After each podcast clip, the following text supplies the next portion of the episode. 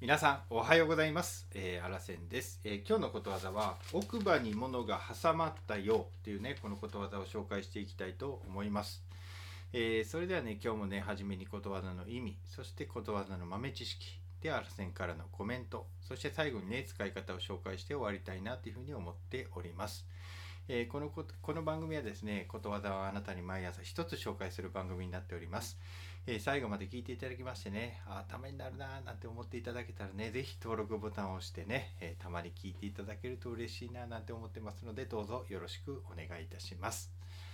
えそれでは、えまずはじめに奥歯に物が挟まったよう、まあ、このねえことわざを紹介するところから始めていきたいと思います。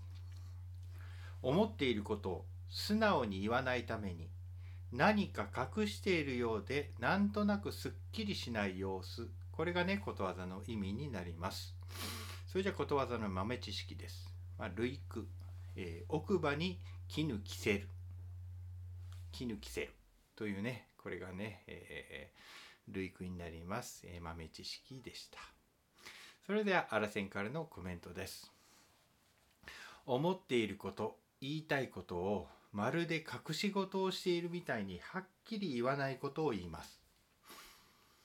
奥歯にね物が挟まった時はね気持ちがすっきりしないですよね、まあ、そこからこんなことを言うようになりました。まあ歯の間や歯の周りに食べ物のカスが残っていると口の中に住むね悪い細菌が働き出します。この悪い細菌はね強い力の酸を出します。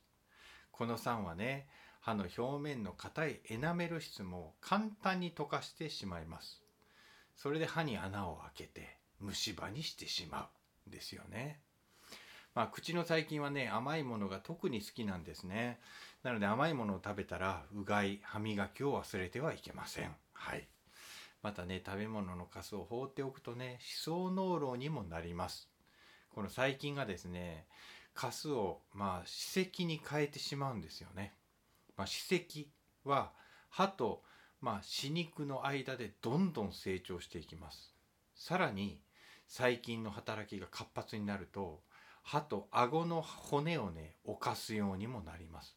これがねなんと歯槽膿漏なんですね。だからね歯磨きはねしっかりしましょう。ということで一体何の話やねんというね、まあ、超豆知識でございました。えーちなみにねあらせもねはっきりものが言えないという時期がね実は昔あったんですよね。振り返るとねやっぱり自信がなくてねそんな態度になっていたんだなぁなんて思えます。はい。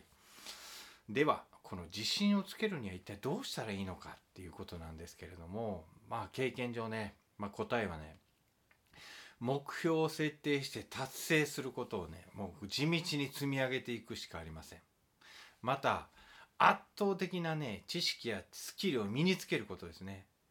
まあそれがね自信をつけるね、まあ、近道かななんて僕は思ってます。